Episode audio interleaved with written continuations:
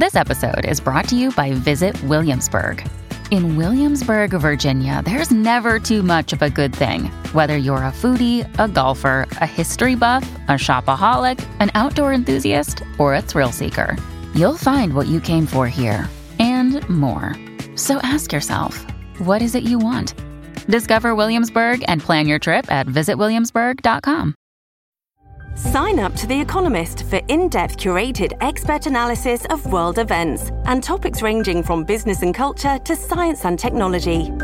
You'll get the weekly digital edition, online only articles, curated newsletters on politics, the markets, science, culture, and China, and full access to The Economist Podcast Plus. The Economist is independent journalism for independent thinking. Go to economist.com and get your first month free. This episode is brought to you by Shopify. Whether you're selling a little or a lot, Shopify helps you do your thing, however you cha-ching. From the launch your online shop stage, all the way to the we just hit a million orders stage. No matter what stage you're in, Shopify's there to help you grow. Sign up for a $1 per month trial period at shopify.com slash special offer, all lowercase. That's shopify.com slash special offer. Hola, esto es New Books Network en español.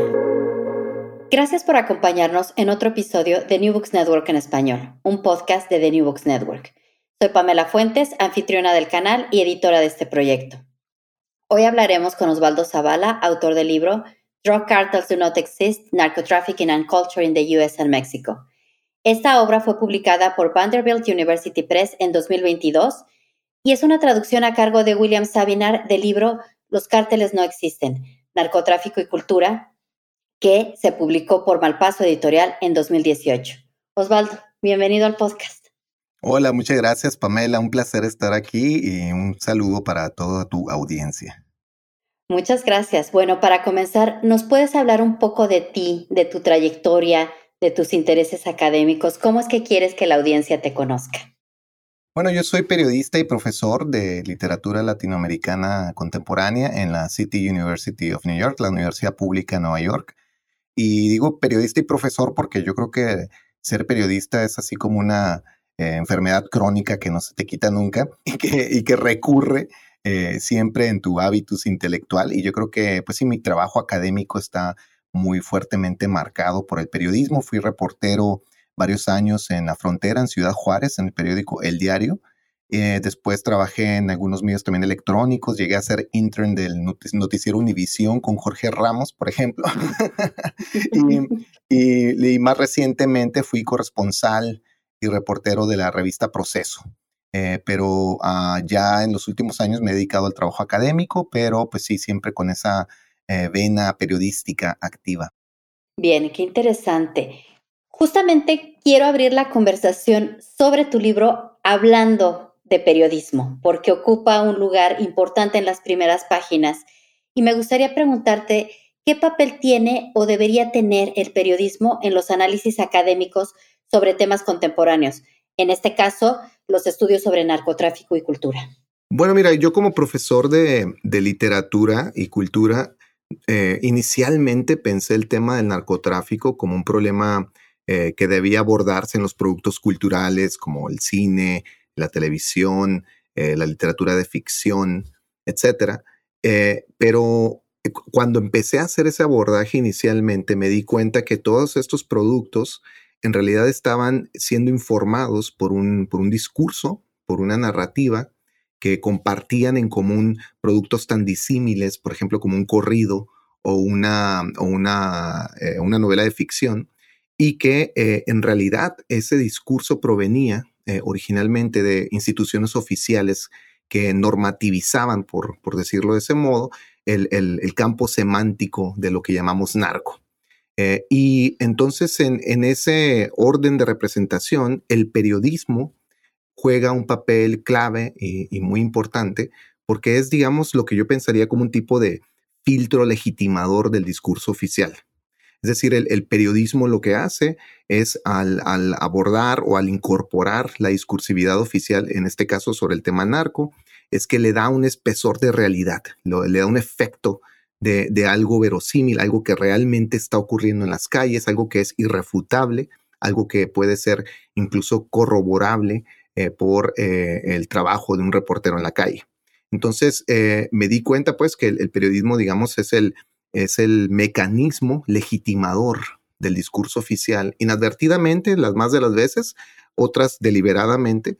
y que a partir de los trabajos de investigación periodística, el reporteo de calle, las notas diarias que aparecen en la prensa escrita, en la prensa electrónica, en las redes sociales, etcétera, eh, se construye un consenso hegemónico sobre qué cosa es el narcotráfico y qué cosa es lo que está pasando eh, en, países como México, Colombia con respecto a este tema. Y ahora me quiero mover a la introducción del libro donde presentas una anécdota que da para pensar mucho y me gustaría que la analizáramos aquí. El discurso del 19 de febrero de 2012 del entonces presidente Felipe Calderón en el aniversario del Ejército Mexicano y las Fuerzas Armadas. Nos cuentas que como parte de esta ceremonia, miembros del ejército representaron actividades en contra del tráfico de drogas. El hombre que personificaba a un narcotraficante estaba vestido de forma muy específica y escuchaba narcocorridos. La puesta en escena provocó la risa de Calderón y sus acompañantes. Esta representación, nos dices, es parte de un teatro mucho más grande, la figura caricaturizada del narco, el narco que imagina el ejército. ¿Nos puedes hablar más del análisis que hiciste y por qué escogiste esta puesta en escena? No, bueno, creo que es un momento extraordinario y, terrible, irónico em, y, bueno, y finalmente trágico de, que, muestra o cifra eh, muy claramente eh, el modo en que se construyó la plataforma simbólica de lo que llamamos guerra contra el narco. Eh, y lo que vemos es en, esta, en este momento que, yo, que yo recuperé una nota periodística que, por cierto, me fue referida en su momento por por el sociólogo Luis Astorga, el sociólogo que en México que también ha sido uno de los grandes pioneros en, entender el, narcotráfico como un problema de lenguaje. Eh, y lo que veo es que el sistema que promovía la guerra contra el narco, las instituciones policiales, el ejército y desde luego el poder ejecutivo, el presidente, eh, construyeron una imagen eh, muy, muy conveniente que, pues sí, convertía al traficante en un otro, en un, en un ser que, digamos, rompía con la normalidad del ciudadano común y que de un modo clasista e incluso también racializado, eh, se convierte de pronto en el enemigo eh, doméstico de todo un país. Y entonces lo, que es em, muy curioso y bien, bien interesante de este momento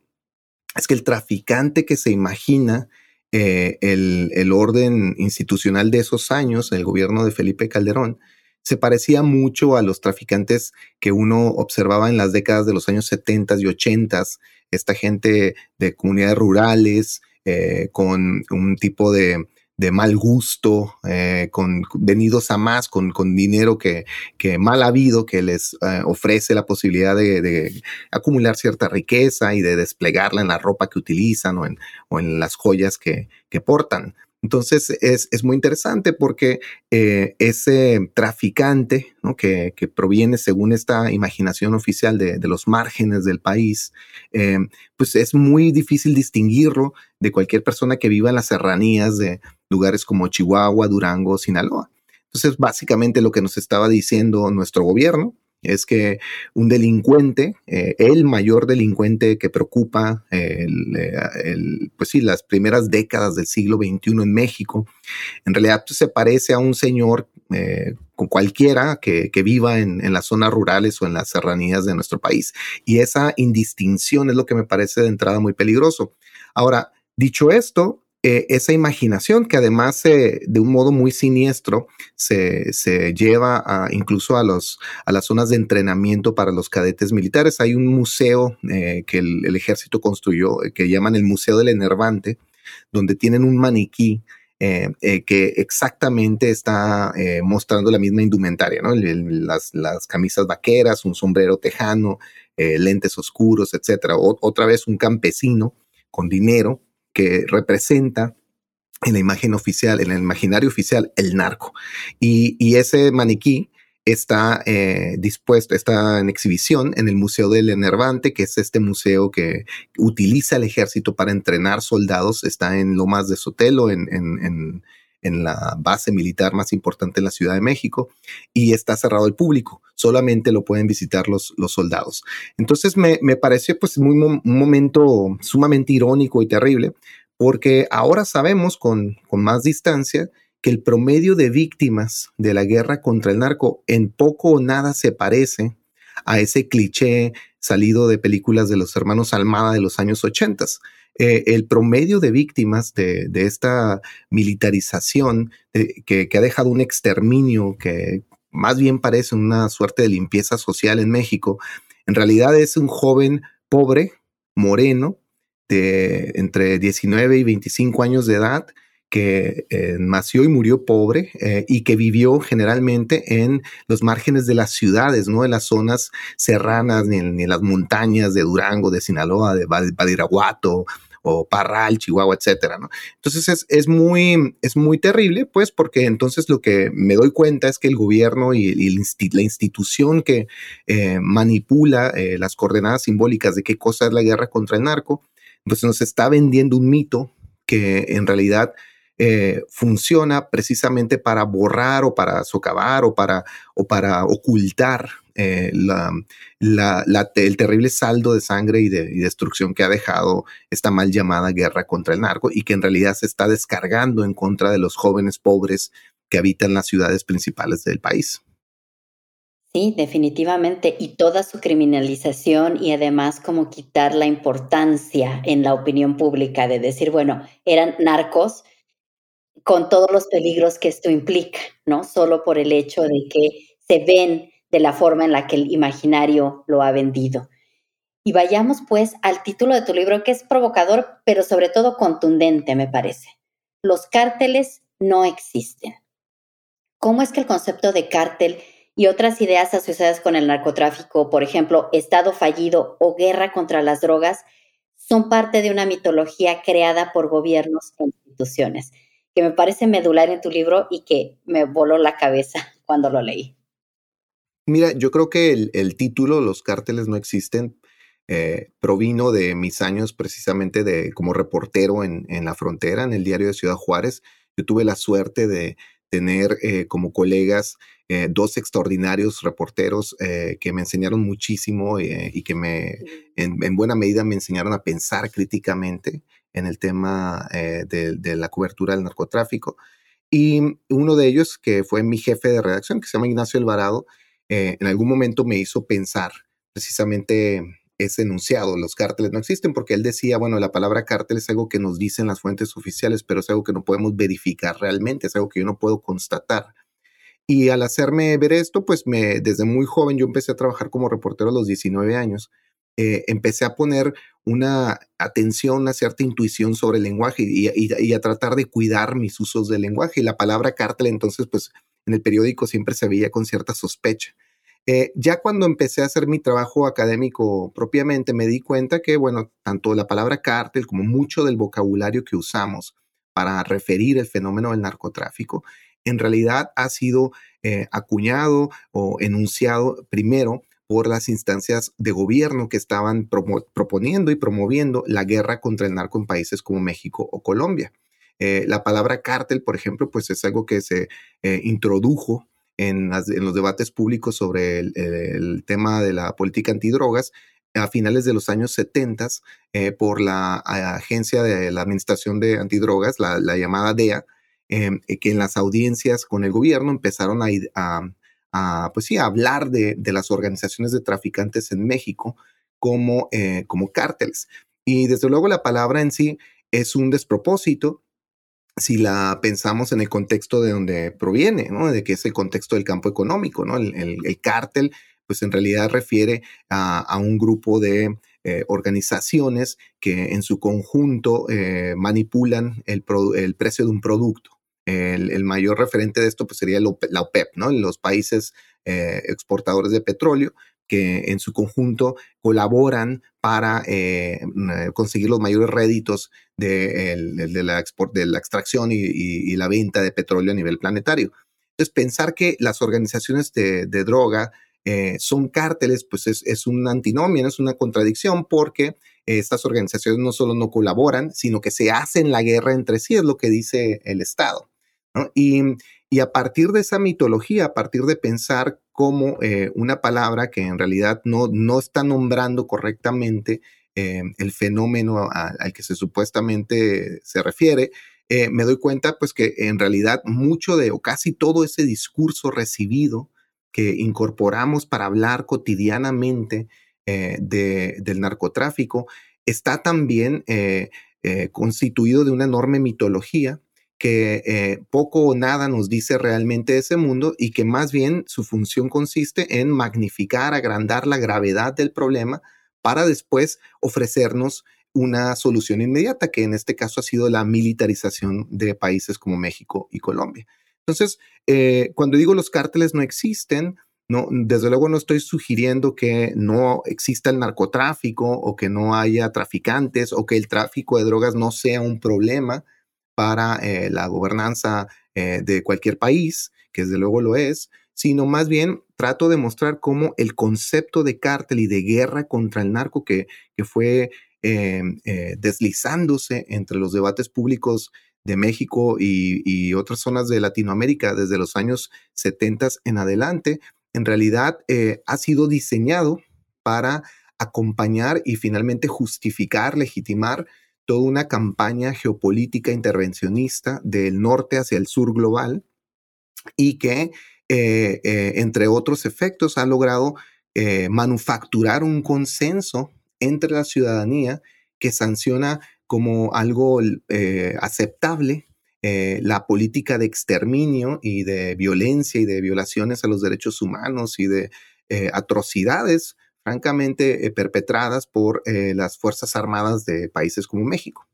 Eh, y entonces me, parece muy importante pues distanciarnos de esa plataforma simbólica, dejar de aceptar la palabra cártel como el concepto que, que describe lo que ocurre realmente en las calles y comprender en realidad que al, incorporarlo en nuestra habla cotidiana, en realidad pues estamos dando por válida una mitología de, de origen oficial eh, que, insisto, no, no, describe correctamente el fenómeno del narcotráfico, sino que más bien impone un sentido político, eh, incluso moral, sobre aquello que nombramos como narco. Entonces, eh, y esto conecta pues un poco con lo que hemos ya dicho hasta ahora, ¿no? Por un lado, los periodistas que hicieron la cobertura de, de la guerra contra el narco desde los años bueno, desde los años 70 que empezó a circular esta idea en Estados Unidos hasta eh, ya entrados en 2006, cuando Felipe Calderón incorpora ya de un modo decisivo eh, toda esta política de militarización antidrogas, pues los periodistas terminaron también legitimando, aceptando, validando la idea de que en México los cárteles están ocupando el territorio, se hacen la guerra entre sí y son responsables de eh, pues el enorme saldo de violencia que, ha dejado a su paso esta militarización. Y, finalmente, pues la, la idea de, que, se desprende, que se deriva de decir los cárteles no existen, pues es también el intento, por mi parte, de, de hacer, de, hacer ver que esta mitología ha sido también eh, pues una, una forma de, construir este consenso público generalizado que en el que además pues lo vemos todos los días en el consumo de, productos culturales como las series de, Netflix, eh, los corridos, la música popular, el cine, incluso el arte conceptual, ¿no? Yo aquí pienso, por ejemplo, la, obra de Teresa Margoles, de tantos otros artistas plásticos, ¿no? Que incorporan también esta, esta misma idea de narcotráfico. Entonces yo creo que sí es muy importante eh, historizar la aparición de estos conceptos, la idea de cártel, la idea de sicario, la idea de una guerra entre cárteles, etcétera, mostrar su, su emergencia y, su origen oficial y tratar al mismo tiempo, pues sí, de, de subvertir eh, su hegemonía, tratar de mostrar que al activar esas palabras y darlas por, por, por, por, sentado, darlas, darlas como algo válido, inadvertidamente colaboramos con, esta, con este consenso violento de la política antidrogas entre México y Estados Unidos. Justamente al final de tu respuesta ha abierto la puerta para la siguiente pregunta que tengo porque una parte medular de tu análisis son los productos culturales que han surgido alrededor del narcotráfico, entre ellos las novelas y la crónica periodística. ¿Por qué algunos de estos productos y sus creadores, aparentemente críticos al poder, son parte del monopolio narrativo sobre seguridad nacional creado por el Estado? Pues mira, yo creo que, como decíamos al principio, eh, el periodismo aquí tiene una función clave e, importantísima, ¿no? el, periodismo eh, que, fue desarrollando la cobertura de la llamada guerra contra el narco, sobre todo en, del sexenio de Felipe Calderón en adelante, adoptó con muy poca crítica este vocabulario recibido sobre la guerra contra el narco. las notas periodísticas, las crónicas que empezaron a, explicarnos el fenómeno, incorporaban sin, sin mayor problema eh, conceptos como el cártel de Sinaloa, el, el cártel del Golfo, los Zetas, etcétera, como los principales agresores o, enemigos domésticos del país y del bando correcto, del bando bueno, entre comillas, eh, se nombraba el ejército, las policías, etcétera. Entonces esto se convirtió en un maniqueamente en una guerra entre buenos y malos entre el Estado, el de la sociedad civil, versus aquellos eh, renegados, violentos, psicópatas que, eh, de un modo inaceptable estaban ocupando el, territorio nacional. Y entonces eh, la crónica periodística, en, lugar de, digamos, hacernos ver críticamente el, de un modo empírico la realidad del país, lo que hizo es tratar de reconciliar el discurso oficial con la violencia que se estaba generando en las calles. Entonces, mucho de lo que pasaba es que si un reportero cubría, digamos, una balacera, algo terrible que pasara en, Sinaloa, en Culiacán, o en Ciudad Juárez, o en Monterrey, o en Ciudad Victoria, Tamaulipas, donde tú quieras, em, se cubría siempre en clave de esa mirada estatal, de ese pensamiento estatal securitario, como yo lo llamo. Es decir, em, en vez de tratar de entender por qué eh, un grupo asesina a, otro, em, se narrativiza eh, a priori lo que se está observando en las calles. Claramente, si hay violencia es porque el cártel eh, de Sinaloa le disputa la plaza al cártel de Juárez. Y eso es lo que hay que entender, porque además es lo que nos dicen las autoridades, que son los únicos que realmente tienen conocimiento más cercano sobre estos fenómenos. Y entonces terminamos eh, siendo capturados simbólicamente por ese discurso oficial. Ahora, en este proceso de legitimación del discurso oficial, los productos culturales están en la parte más dominada, digamos, están en la parte más vulnerable porque los guionistas, los actores, los cineastas, los directores, los, directores de fotografía, eh, toda la gente, el colectivo que, trabaja en una producción tan complicada como una serie de televisión o una película, Em, pues son gente que en realidad eh, están también consumiendo esas noticias, ese discurso que reciben tanto de las crónicas como de los propios gobernantes en ruedas de prensa o en documentos oficiales que, insisto, se filtran y se legitiman en los medios de comunicación. Entonces, cuando llegamos ya por fin al momento en que un guionista, por ejemplo, de la serie Narcos, eh, empieza a imaginar los capítulos de su serie, eh, lo que muy rápidamente te das cuenta es que eh, los, eh, los diálogos, el, escenario, el, contexto en el que se sitúan estos personajes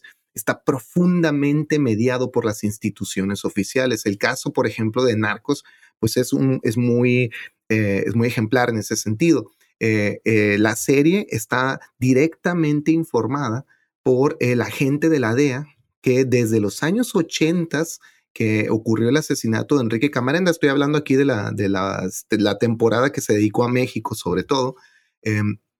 este, este mismo agente que desde entonces nos dice que fueron los traficantes mexicanos los que asesinaron a Enrique Camarena, la agente de la DEA que fue secuestrado y torturado en la ciudad de Guadalajara en 1985, es el mismo que ha controlado la narrativa todas estas décadas hasta llegar a ser todavía la principal fuente eh, de la serie. Y esto ocurre de un modo muy preocupante con un eh, sinfín de productos culturales. Una investigación periodística que se hizo hace algunos años reveló, por ejemplo, que más de mil películas y series de televisión han sido fuertemente controladas, incluso censuradas por el Pentágono, la CIA, la DEA, el FBI, eh, y que eh, al hacerlo, además, si, si, si, como ocurre con muchos de estos casos, se someten a, a, digamos, a la censura y al control de, de estas agencias, pues lo que, lo que obtienen a cambio pues es una serie de prebendas, ¿no? Información exclusiva, el uso de armas eh, y de equipo militar, por ejemplo, la película Top Gun, que, que, pues usó este, todo este armamento, estas, estas, eh, estos aviones de guerra y haciendo piruetas espectaculares y todo, pues terminan, por supuesto, colaborando ideológicamente con todos estos eh, formas de imaginar el narcotráfico en el caso de la serie Narcos y, pues alabando o, o validando la lógica de guerra de las instituciones eh, que la detentan. En el caso de, de, la serie Narcos, la, la DEA eh, y, y, también algunas de las instituciones policiales y militares que, que aparecen en la serie. Entonces, lo que es bien interesante es que no solo se trata de los narcos, es también todo vocablo que en apariencia es crítico, como tú decías, ¿no? Por ejemplo, el concepto narcoestado, narcopolítica, todo lo que en realidad lleva el prefijo narco eh, deriva eh, de, ese, de ese mismo significante central del que estoy hablando, que, que fue creado por las instituciones estadounidenses. No hay tal cosa como un narcoestado en México. Eh, y decirlo no nos hace más críticos del Estado mexicano, todo lo contrario, nos hace más bien partícipes de una mentalidad securitaria cuyo fin es, cuyo fin último es justificar eh, la idea de que nuestro país está tomado por delincuentes, y para lo cual la única eh, prescripción, la única solución, la única eh, forma de salida es la militarización otra vez del territorio. Entonces, em, tenemos que ser pues, otra vez muy críticos con todo esto porque los productos culturales, inadvertidamente, tal vez, yo creo que en otros casos deliberadamente, están eh, corroborando, validando, haciendo circular entre nosotros de un modo muy tramposo toda esta imaginación que eh, nos hace pensar a nuestro país como un país en guerra, un país en crisis permanente, un país con un Estado debilitado, un país donde los traficantes pueden eh, manipular al, ejército, a, las policías y que eh, debe ser salvado, rescatado por una fuerza militar y policial todavía más fuerte, poderosa y brutal. Entonces, eso es lo que me parece que eh, en suma ¿no? Eh, nos debe preocupar en el consumo acrítico de estos productos culturales. Y justamente hablando de estos productos y la gran cantidad que se han producido, hay un detalle que noté a lo largo de tu narrativa y que, bueno, no es el centro de tu análisis, pero quiero aprovechar tu presencia para preguntarte. Nos cuentas que obras como la novela inconclusa de Bernardino Casablanca, escrita por César López Cuadra, perdón, César López Cuadras o libros de Jesús Gardea son muy difíciles de encontrar. El libro Contrabando de Víctor Hugo Rascón Banda se publicó 17 años después de ganar el premio Juan Rulfo y después de la muerte del autor.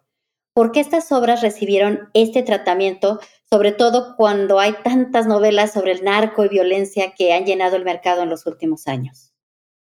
Sí, mira, yo traté en, mi libro de, encontrar productos culturales donde esta discursividad oficial eh, se, aborda críticamente, se examina o incluso se subvierte. Eh, yo creo que afortunadamente el discurso oficial no totaliza eh, los campos de producción cultural y desde luego hay fisuras, hay, hay contradicciones y en algunos casos hay incluso resistencia. Entonces, a mí me pareció muy importante eh, subrayar los, los, productos que yo conozco, desde luego debe haber más, eh, que han logrado eh, oponer un lenguaje crítico, una mirada crítica a esta idea de la guerra contra el narco y su violencia de clase y racializada militar que, he mencionado hasta ahora. Algunos de estos productos, como tú señalaste, incluyen la novela Contrabando del chihuahuense Víctor Hugo Rascón Banda, publicada en 2008, o por ejemplo la, novela eh, Cuatro muertos por capítulo de 2013 de César López Cuadras, un autor sinaloense. Eh, también es, analicé alguna novela de Roberto Bolaño, otra de Juan Villoro. Y lo que me parece muy interesante, sobre todo con la de López Cuadras y la de eh, Víctor Hugo Rascón Banda, es que al rehusarse a participar de este imaginario cliché del narco como el enemigo doméstico, el, el narco como el, el traficante con sombrero violento que eh, supuestamente controla, desafía o rebasa al Estado ah, y a las fuerzas del orden, etcétera. Em, pues es muy interesante notar cómo eh, eh, de algún modo terminan marginadas de, los campos de producción cultural. Las novelas que sí participan de estos imaginarios, pues son las que normalmente reciben todos los premios y la atención mediática y las traducciones, porque eh, pues entran en consenso, en, en, en, consonancia, pues eh, hacen eco de una verdad que todos nosotros creemos que está ahí, que es el narco como el gran enemigo eh, número uno de México y de Estados Unidos, bueno, y en algunos casos del planeta entero. En cambio, la, por ejemplo, la novela de Víctor Hugo Rascón Banda, pues hace una operación intelectual muy distinta. Eh, la novela se trata de un periodista que llega a su natal Chihuahua, en este caso es el propio Rascón Banda que se hace a una autoficción, él es el personaje protagonista de la novela, y le han encargado que escriba el guion de una película con canciones del cantante de, música norteña Antonio Aguilar, que, ha escrito muchos corridos de amor, etc. Entonces, él, él, llega a su pueblo, que él era originariamente de, la Sierra de Chihuahua, para, pues sí, inspirarse, estar en, con su familia y pensar cómo, cómo desarrollar este guion. Y lo que encuentra es que eh, toda esta zona de la sierra está cada vez más entrando en una dinámica de violencia, pero no tanto porque los traficantes de pronto se están enloqueciendo y se están disputando la plaza, como se nos dice frecuentemente, sino porque eh, hay toda una nueva era de militarización y de presencia policial que está cada vez más convirtiéndose en una constante de agresión y de, y de criminalización de la pobreza, eh, de atrocidades y de, y de crímenes de lesa humanidad que se cometen en el nombre de la seguridad eh, nacional del país. Entonces, eh, en la novela, lo que observas es de pronto cómo eh, soldados asesinan arbitrariamente a, dos jóvenes en el aeropuerto de la ciudad de Chihuahua porque parecen narcos, no hay ninguna investigación de por medio. En otra vemos cómo los agentes de la Policía Federal tienen que incluso repeler el ataque de, un comando del ejército que quiere despojar a una familia de un rancho en la sierra. Em, y de pronto incluso pues se nos cuentan las pequeñas vidas de los pequeños traficantes que han sido asesinados extrajudicialmente. Entonces es una, si, si pensamos ya en todo su conjunto, la novela es una subversión total de qué cosa es el narcotráfico y lo que nos pone a pensar realmente es que el mayor agresor, el mayor, la mayor fuente de violencia en los años en que se escribe la novela, valga, valga la, la precisión, se escribe en los años 90, aunque se publica hasta, hasta 2008 pues eh, son las fuerzas estatales. Y, si pensamos entonces ¿no? en la contribución de esta novela a entender qué cosa es lo que ha pasado en lo que ha ocurrido en estos años de la mal llamada guerra contra el narco, pues Víctor Hugo Rascón Banda ya nos advertía que en realidad el tamaño de nuestra violencia iba a ser el tamaño de nuestras policías, el tamaño del ejército y, su presencia en el territorio nacional. Eh, y esto también lo hemos podido constatar a partir de información dura que ya tenemos. Sabemos ahora que ahí donde se ha reconcentrado a las fuerzas del orden, al ejército, a la policía, ahí es donde ha brotado y detonado eh, de un modo terrible y extremo la violencia homicida del país. Y sabemos también que antes de la ocupación militar del territorio, los índices de homicidio en realidad estaban descendiendo en todo el país. Hasta 2006, hasta el momento en que Felipe Calderón ordena eh, la salida del ejército a zonas como Chihuahua, Michoacán, Baja California, etcétera, eh, eh, la tasa nacional de homicidios en realidad está descendiendo.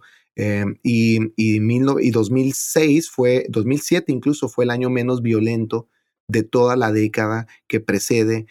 la guerra contra el narco. Entonces es, es, muy importante entender esto porque, como ya nos advertía Rascón Banda, eh, la, ocupación de, militar y policial de un país en realidad se traduce a una mayor violencia inmediata en la zona. Entonces yo creo que eso es una gran aportación del libro. Desafortunadamente, como no te cuenta estas historias de narcos en botas y sombrero y tomando tequila y escuchando corrido de los Tigres del Norte, pues la novela tuvo una muy escasa recepción. Eh, solo hubo una sola impresión, una única edición de esta novela en 2008 y hasta la fecha no se ha vuelto a reimprimir. Eh, a pesar de que ganó un importante premio, el premio Juan Rulfo a primera novela, em, no tuvo resonancia. Entonces yo, yo en algún momento me he hecho también esta pregunta y yo lo que pienso es que cuando un producto cultural eh, no refleja, digamos, o, se rehúsa a inscribirse en las coordenadas del consenso eh, simbólico, mediático que hay en torno a fenómenos como el narco, pues eh, eh, no tiene asideros de recepción. Es muy difícil que se convierta en un producto de, mayor visibilidad. No ha sido traducida, no ha sido reimpresa y entonces pues simplemente se, pierde, se, se, confunde entre las tantas otras novelas que cuando sí disciplinadamente te cuentan historias de narcos que todo el mundo quiere escuchar, esas sí cobran la visibilidad que novelas como la de Rascomanda o la de López Cuadras, que funcionan de un modo similar, eh, no pueden tener. Vaya, pues una pena, pero yo creo que de alguna manera tu libro es también una invitación a echar un vistazo más allá de la narrativa. Y bueno, a quienes nos escuchan,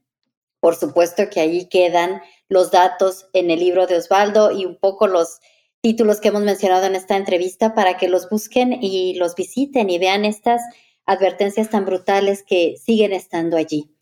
Y bueno, ya que hablabas de lenguaje y de conceptos, justamente mencionaste en esta respuesta plaza. Quisiera que nos hablaras del análisis que haces de este concepto que ha ocupado un lugar central en la narrativa sobre el narco. Nos dices que la idea de plaza se constituye en un significante hueco en el que se acomoda una narrativa ya hecha, que me parece termina por no decir nada y que invisibiliza otros fenómenos que explicarían la complejidad del narcotráfico. ¿Qué es la plaza en la historia que nos cuentas? Bueno, claro, es que mucho, o más bien casi todos los vocablos que usamos para hablar del narcotráfico comúnmente son lo que em, en teoría política el, eh, Ernesto Laclau ha llamado significantes vacíos, es decir, conceptos que no tienen un contenido fijo y que en realidad se están resignificando adaptando a los contextos políticos que, se les necesite. Hay una idea rectora de todo esto, desde luego, que es la idea del narco, el narco como un enemigo externo un enemigo poderoso que construye una organización piramidal capaz de desafiar al Estado, que es el cártel. Y el lugar donde todo esto ocurre es la plaza. La plaza es el, es el, otro significante clave porque es el espacio donde supuestamente se va a librar la guerra contra el narco. Eh, el, concepto de plaza eh, se usa o se usaba sobre todo mucho en, los años 80 y 90 para hablar de una ciudad donde eh, una determinada organización ha hecho como un tipo de cuartel o de, sede y donde, por supuesto, otra eh, organización rival va a venir a desafiar y a tratar de arrebatar ese control a la ciudad. Pero el periodista Terence Popa, uno de los reporteros de, de, los pocos reporteros que ha logrado pensar críticamente estos fenómenos, escribió un libro eh, muy importante eh, hace algunos años, donde nos contaba eh, cómo pensar o cómo, cómo replantear el tema de la, de la guerra con, bueno, no, no la guerra contra el narco, porque propiamente todavía no había una guerra contra el narco en esos años, pero sí cómo pensar el fenómeno del narcotráfico y entender sus implicaciones en general. Y este reportero, que es un reportero que vivía en la frontera entre México y Estados Unidos, en El Paso, Texas, justo al, al lado, al norte de donde yo nací, en Ciudad Juárez, eh, empieza a hacer este reporteo de un modo muy, casi diríamos, inocente, en el sentido en el que él no da por sentado que entiende qué cosas son todas estas palabras. Entonces, cuando él escucha la palabra plaza, dice, bueno, no estoy seguro que es una plaza. Cuando él pensaba en una plaza, seguramente pensaba en la plaza de los lagartos, que es, digamos, la plaza central de la ciudad del Paso, el, digamos, el, pues sí, la plaza donde todo el mundo se reúne los domingos a, a pasear y, a comerse un helado. Entonces, de pronto él, eh, debió, ser muy extraño, ¿no? Escuchar la palabra plaza con, y, ver el temor y la inquietud que esto sembraba en la gente entre el, que, que, lo pronunciaba en, en México. Entonces él empieza a reportar y dice, bueno, se me dice que la plaza es el lugar del narco, pero lo que yo veo es que en realidad la plaza es el lugar del Estado. Eh, el, quienes controlan la plaza, dice Terence Popa, en realidad son la, eh, la policía y el ejército y de algún modo concesionan el lugar del crimen a un grupo en particular, eh, a un grupo de traficantes o un traficante que organiza a ciertas personas para eh, mantener el negocio del narcotráfico. Pero en ningún momento, dice él, eh, podemos aceptar que la plaza está realmente adueñada o controlada por el traficante. El traficante es más bien como un tipo de gerente. Y llega el momento en que las propias policías o, o el ejército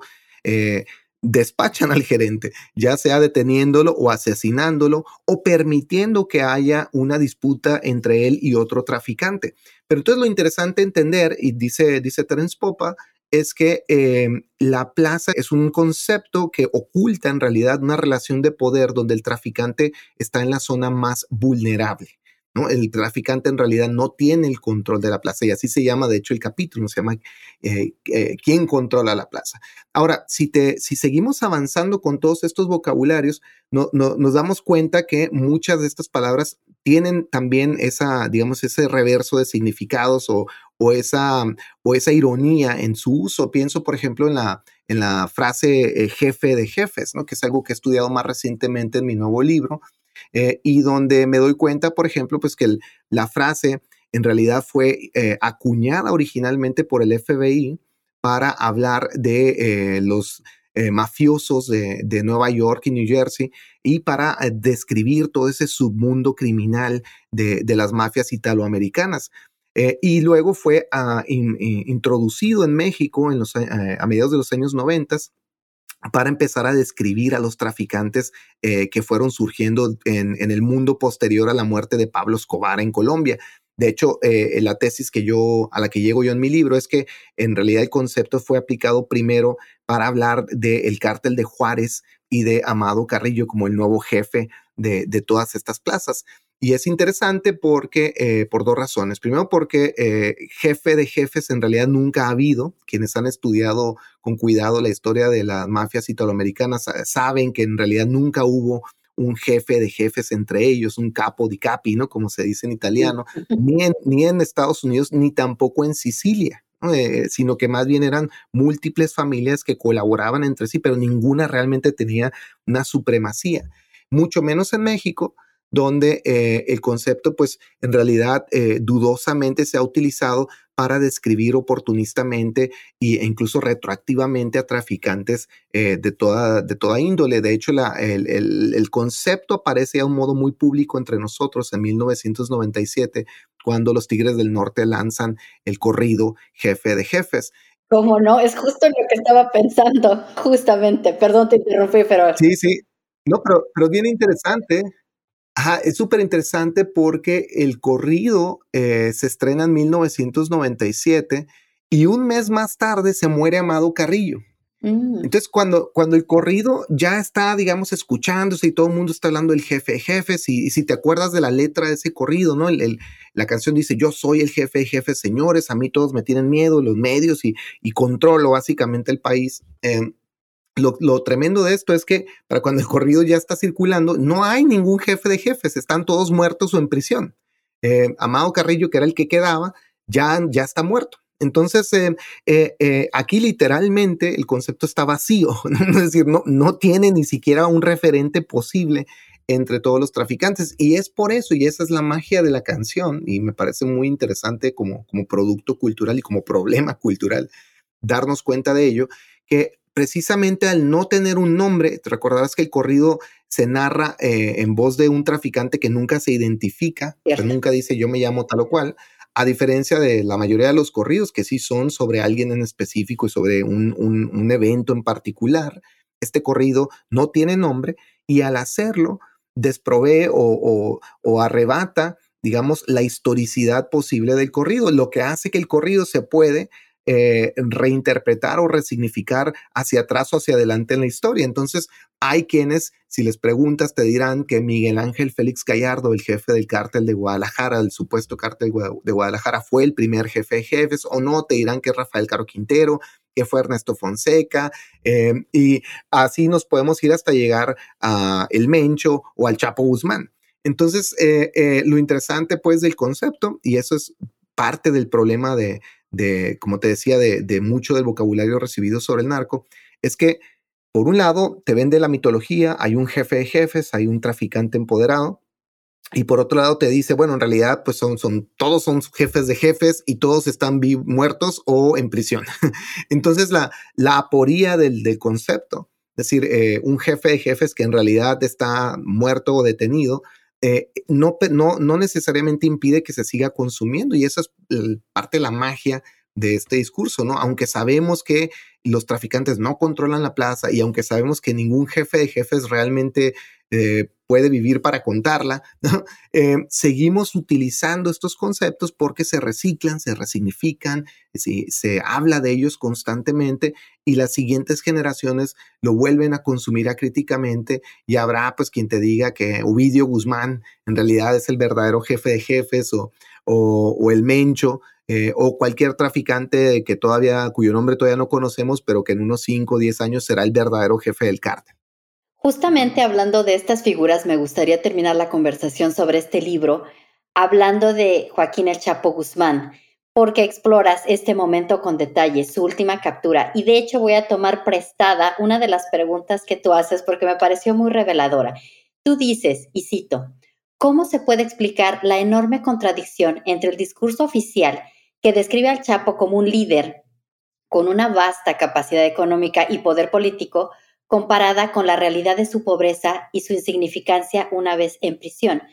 Cierro la cita. Me pareció muy revelador porque resonó inmediatamente después de que leí esta pregunta cuando salió el video de Rolling Stone,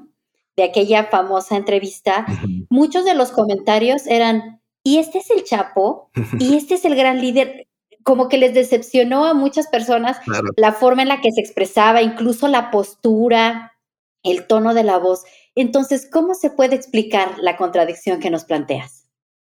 Pues mira, yo creo que es una pregunta clave y fascinante para, para, para pensar con, con, el público. Primero, lo que tenemos que entender es que el discurso oficial sobre el narco dice una cosa y la realidad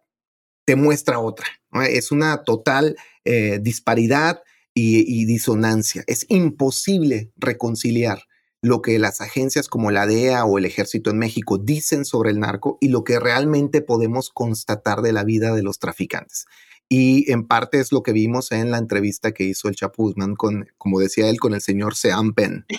que además, eh, que además eh, se retrasó porque no había entre la gente que cuidaba al Chapo Guzmán nadie que hablara inglés. Entonces se tuvieron que esperar varios días a que alguien les tradujera las preguntas que dejó Sean para que eh, él pudiera responder. Y claro, cuando ya por fin le traducen y él responde en este video que todos conocemos, pues lo que vemos es un señor que vive en una zona rural, soy hasta un gallo cantar por ahí, y de un modo muy modesto eh, y hasta medio melancólico, habla él de, pues, de una vida de precarización, una vida de,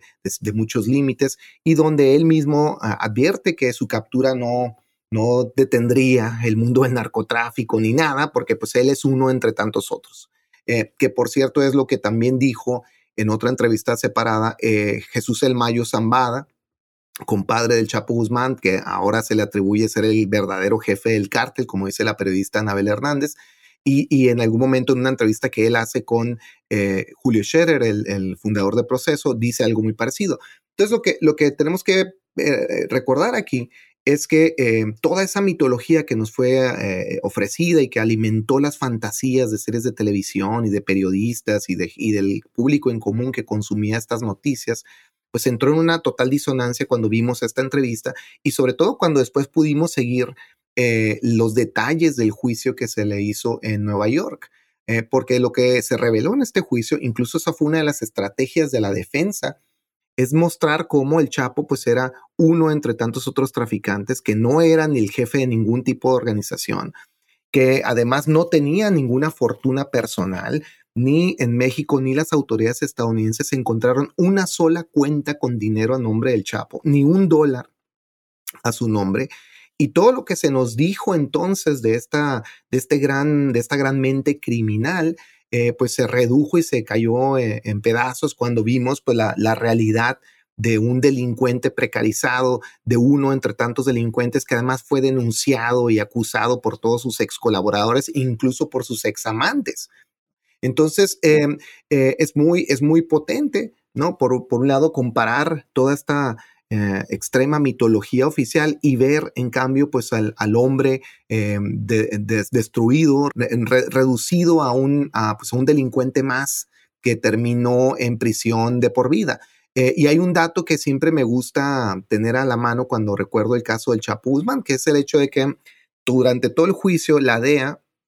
logró más o menos comprobar que eh, el traficante se había enriquecido por, medio del tráfico de cocaína con alrededor de 14 mil millones de dólares, que es lo que eh, supuestamente logró, pues sí, eh, ingresar a Estados Unidos en, en, droga y en dinero y en lavado de dinero en esos años. Esa cifra,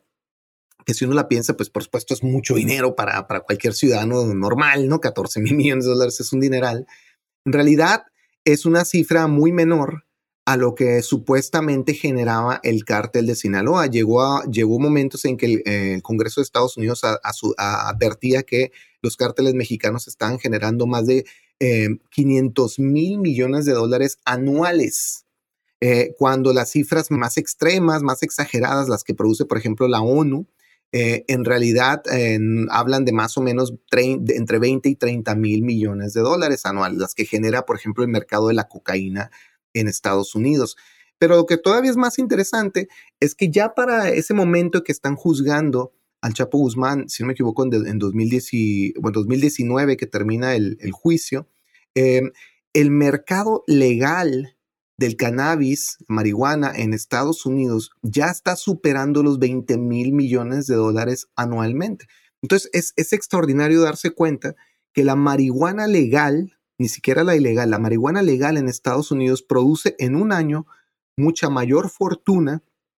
que toda la carrera delictiva del Chapo Guzmán. Eh, eh, y, al darnos cuenta de esto, pues eh, redimensionamos totalmente qué cosa es esto que hablamos, que decimos cuando hablamos de narco. el, el, otro dato que me parece también muy importante recordar es cómo la revista Forbes que provocadoramente en su momento incluyó al Chapo en la lista de los hombres, eh, de los multimillonarios de, todo el planeta, que lo puso, si no, me, si no recuerdo mal, en el sitio 701 de, de una lista de creo que más o menos 2.000, no, creo que en ese caso eran 1.000 eh, multimillonarios, eh, en realidad dejó de incluirlo en 2013 porque le parecía exagerado pensar que el Chapo todavía podía tener la fortuna de mil millones de dólares que se le atribuía la, por la fortuna personal que él supuestamente acumuló a lo largo de su carrera. La, revista dijo, no, a ver, no, no, ni aún especulando ni fantaseando con esto, no, ah, podemos aceptar que el Chapo realmente puede tener ese dinero.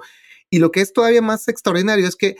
en el, en el, en el, en el mundo actual de las finanzas, tener mil millones de dólares en realidad no es una gran fortuna ya. Eh, la revista Forbes eh, incluye más o menos como a 800 personas que están en ese sitio, donde los mil millones de dólares. Y si recordamos que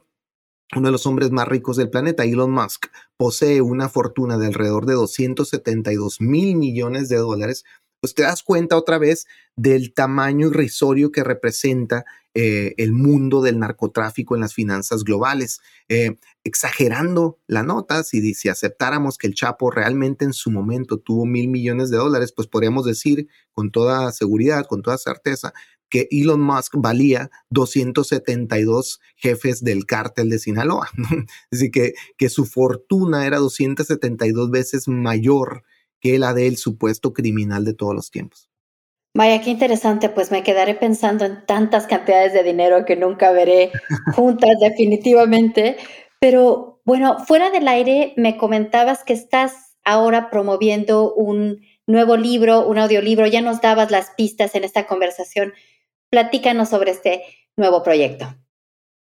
Mi nuevo libro se llama La guerra en las palabras, una historia intelectual del narco. El narco aparece entre comillas y, propongo un narco temporal, las fechas 1975-2020. Eh, y este libro eh, propone pues una historia eh, del discurso en general que, se fue construyendo para hablar del fenómeno del narcotráfico y sobre todo de la guerra contra el narco. Y, lo hago en, en, cuatro secciones grandes en las que eh, en mi opinión, se instituyó una manera de, imaginar el narcotráfico. El libro empieza en 1975, cuando eh, México y Estados Unidos acordaron eh, esta nueva etapa de militarización en el llamado Triángulo Dorado, esta zona entre Durango, Chihuahua y Sinaloa, que por cierto se bautizó así, siguiendo la manera en que el, gobierno estadounidense habla de zonas de conflicto en todo el planeta, ¿no? El Triángulo Sunni en Irak o, el Triángulo Centroamericano de la migración indocumentada y el pandillerismo, etcétera, ¿no? Entonces, en el 75 eh, Estados Unidos presiona, casi chantajea al gobierno de México para que empiece una nueva etapa de erradicación antidrogas y lo que hicieron es bombardear, atacar las zonas pobres de campesinos de, las serranías entre estos tres estados y además utilizaron un herbicida tóxico eh, muy potente eh, llamado paraquat, que en, ciertas zonas del mundo es ilegal y en otras tantas se utiliza incluso para cometer suicidio. Y, de un modo terrible, violando derechos humanos y, perpetrando pues sí un, un, asedio injustificado en contra de los pobres, produjeron todo un éxodo eh, de comunidades enteras de estas zonas en el nombre del combate al narcotráfico. Entonces, ah, el, lenguaje que empezó a surgir de esos años fue, fue planteando entre nosotros la idea de una guerra, ¿no? de una guerra contra el narcotráfico. La segunda, la segunda etapa de, que me parece que es interesante y que avanza estos intereses es el asesinato de Enrique Camarena, la agente de la DEA en 1985, donde, pues, entre otras cosas, eh, se, se, construyó toda una nueva forma de imaginar al narcotráfico y es en esa, a partir de esos años que empezamos a hablar del narco como un enemigo ya, digamos, del, del orden global eh, de la seguridad nacional que proponía Estados Unidos. En 1986, después del asesinato de Camarena, el presidente Reagan designa a los traficantes como la nueva amenaza a la seguridad nacional y a partir de ahí se, se acuerdan eh, pues múltiples convenios de apoyo militarista entre Estados Unidos y México y se va gradualmente militarizando nuestro país parte de lo que yo argumento es que es justo a partir de la aparición de, eh, de, vocablos como jefe de jefes, em, eh, eh, frases como plata o plomo, etcétera, se va consensuando y se va vendiendo y se va manufacturando la idea de que los narcos y los cárteles son una gran amenaza. Y entonces toda esa década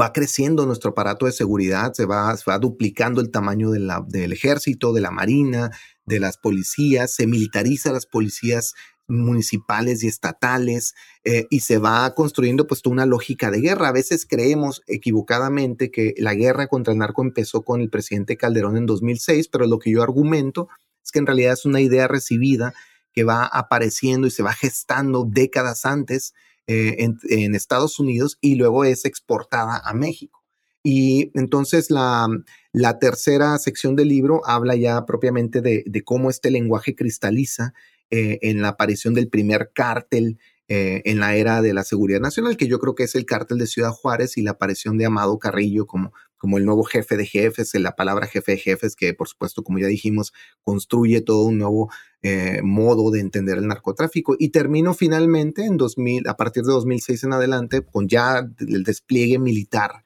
de la guerra contra el narco que inicia el presidente Calderón. Y parte de lo que yo logro em, eh, pensar con todo esto es cómo em, todo este nuevo espacio simbólico de guerra, de militarización, no, no solamente está eh, construyendo toda una nueva forma de imaginar y de, em, y de pensar el narcotráfico como casi como una guerra justa donde, donde hay que salir a matar indiscriminadamente, sino también como el narcotráfico ha sido la excusa para despoblar comunidades enteras, para eh, eh, hacer un despojo también territorial que muchas veces termina con la extracción de recursos naturales en zonas ricas en gas, petróleo, minería, incluso agua, y como mucha de la militarización antidrogas también en parte enmascara procesos extractivos violentos que está sufriendo el país. Entonces, parte pues de lo que mm, trato de hacer yo a lo largo de toda esta larga historia es mostrar cómo eh, los intereses geopolíticos, geoestratégicos estadounidenses han instrumentalizado la idea de la guerra contra el narco para eh, eh, pues hacer florecer múltiples intereses en, México y cómo también, por supuesto, la, la clase político-empresarial ha, también usufructado de la mal llamada guerra contra el narco y desde luego el, saldo terrible que todo esto ha dejado entre nosotros.